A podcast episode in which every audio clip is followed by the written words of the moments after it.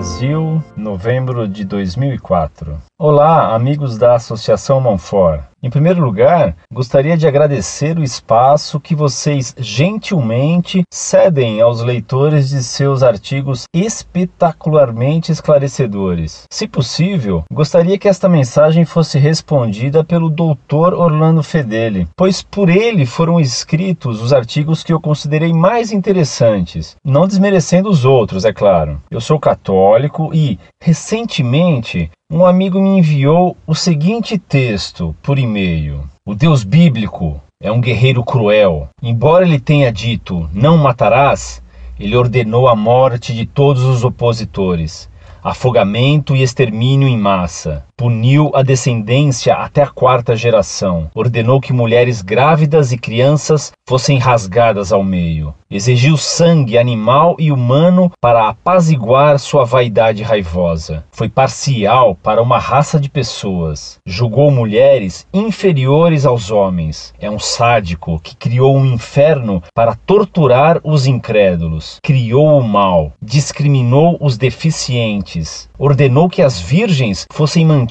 como despojos de guerra. Disse que espalharia esterco no rosto das pessoas. Enviou ursos para devorar 42 crianças que provocaram um profeta puniu pessoas com cobras, cães, dragões, embriaguez, espadas, flechas, machados, fogo, fome e infanticídio, e disse que os pais deveriam comer seus filhos. Isso é bom? Você gostaria de morar ao lado de uma pessoa assim? O mesmo amigo também me enviou um outro texto que dizia: abre aspas. Você descobre, ao olhar ao redor do mundo, que cada pedacinho do progresso humano sobre o sentimento humano, cada melhoria na lei criminal, cada passo em direção à diminuição da guerra, cada passo em direção a um melhor tratamento das raças de cor, ou cada mitigação da escravidão, todo progresso moral que houve no mundo tem sido constantemente combatido pelas igrejas organizadas do mundo. Digo deliberadamente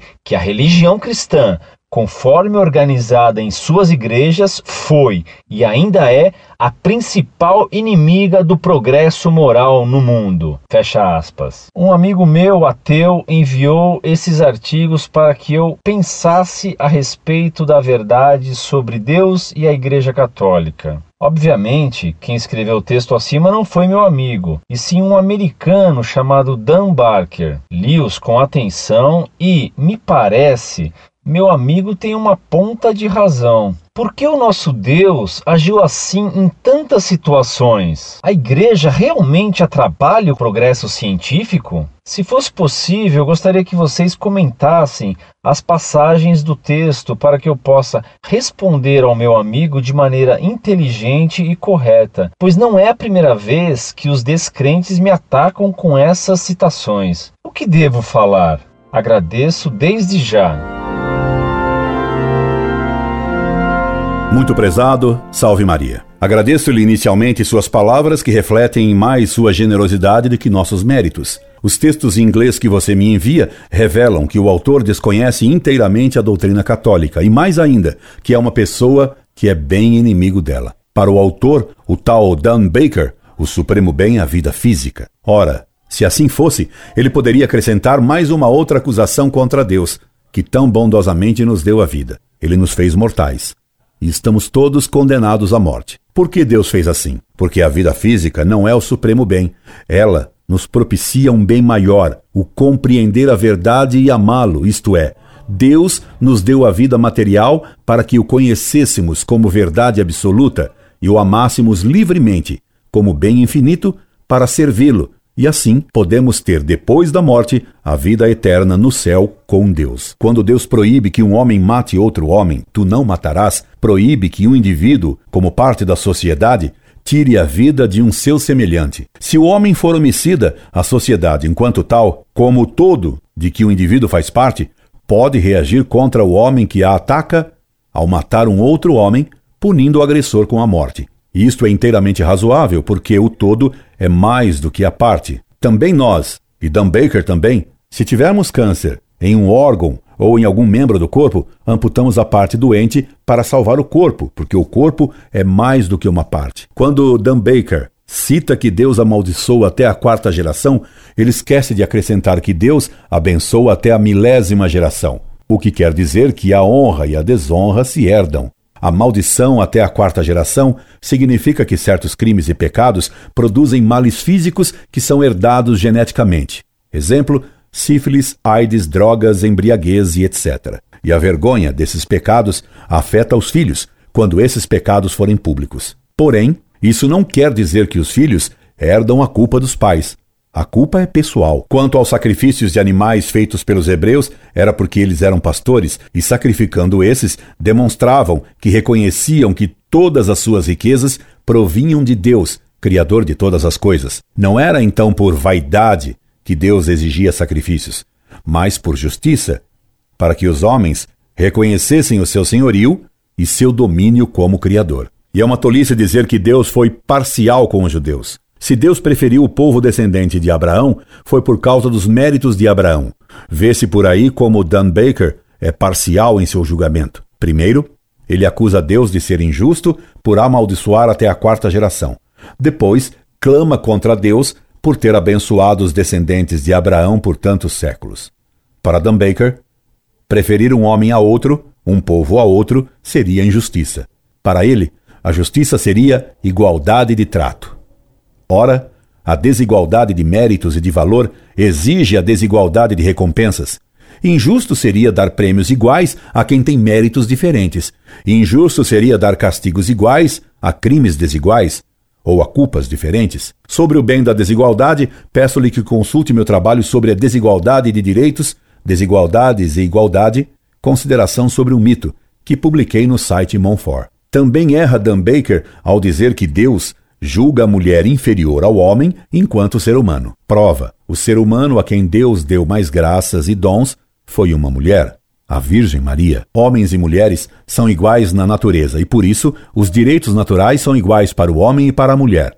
O que Deus e a razão mostram é que a mulher é acidentalmente diferente do homem. Por isso, os direitos acidentais deles são diferentes. Repito, essencialmente homens e mulheres são iguais, e seus direitos essenciais são iguais, acidentalmente não. Por isso, a mulher tem certos direitos que o homem não tem, e vice-versa. Por exemplo, a mulher, por causa da gravidez, deve gozar de direitos trabalhistas que o homem não goza, e vice-versa, meu caro. E vice-versa. Deus não discrimina os handicapped, como afirma totalmente Dan Baker. O próprio Dan Baker, se for treinador de um time de futebol, não admitirá que um cego seja goleiro de seu time, e se não eleger um cego para goleiro, ele não estará discriminando o cego. Quando um exército dispensa do serviço militar um aleijado, não o está discriminando, mas protegendo-o e fazendo-lhe justiça. Adam Baker parece que falta o um mínimo de bom senso, sobrando-lhe ódio a Deus. Dizer que Deus é um sádico por ter criado o inferno para os pecadores é uma blasfêmia estúpida. Só vai para o inferno quem quer.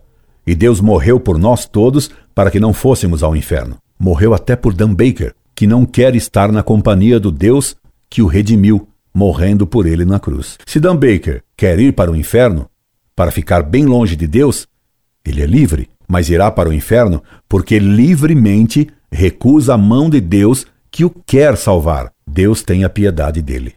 A seguir, Dan Baker cita as punições que Deus deu a certos pecadores inclusive aos meninos que ofenderam ao profeta Eliseu. Ora, se Deus, que é infinitamente justo, pune de tal forma os pecadores, é para nos mostrar a gravidade do pecado, isso para que não tenhamos um castigo eterno no inferno. E a punição das crianças que ofenderam ao profeta Eliseu não significa de modo algum que elas foram ao inferno, significa tão só o quanto é grande a honra de um profeta e de um santo. A acusação de Dan Baker de que o cristianismo se opôs à abolição de tudo que houve de errado na história é uma calúnia. Por exemplo, a escravidão foi combatida sempre pelo cristianismo, havendo inúmeras excomunhões da igreja contra os que escravizavam índio e negros.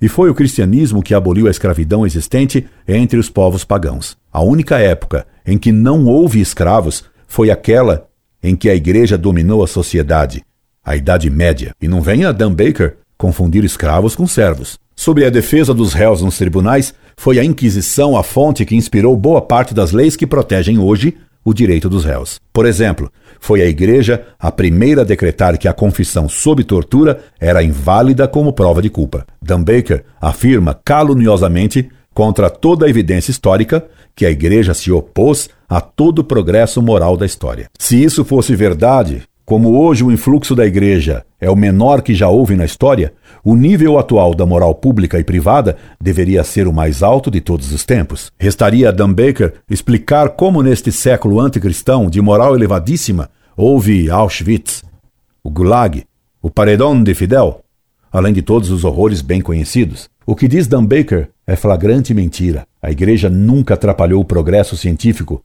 que só se realizou porque na Idade Média a Igreja fundou as universidades. Creio que lhe provei a falta de qualquer base lógica ou histórica das acusações desse pobre Dan Baker. Se houver mais algum tema em que, numa resposta rápida, não toquei suficientemente, escreva-me que o atenderei. Para encerrar, quero lembrar-lhe que Dante, na Divina Comédia, faz as portas do inferno proclamarem que quem as fez foi o divino poder, a suma sabedoria e o primeiro amor, isto é, o Espírito Santo. É o amor de Deus que fez o inferno, e o fez para aqueles que perderam il ben del intelecto, como parece que aconteceu com o autor dessas tolas blasfêmias e infames calúnias. Incorde Jesus Semper, Orlando Fedeli.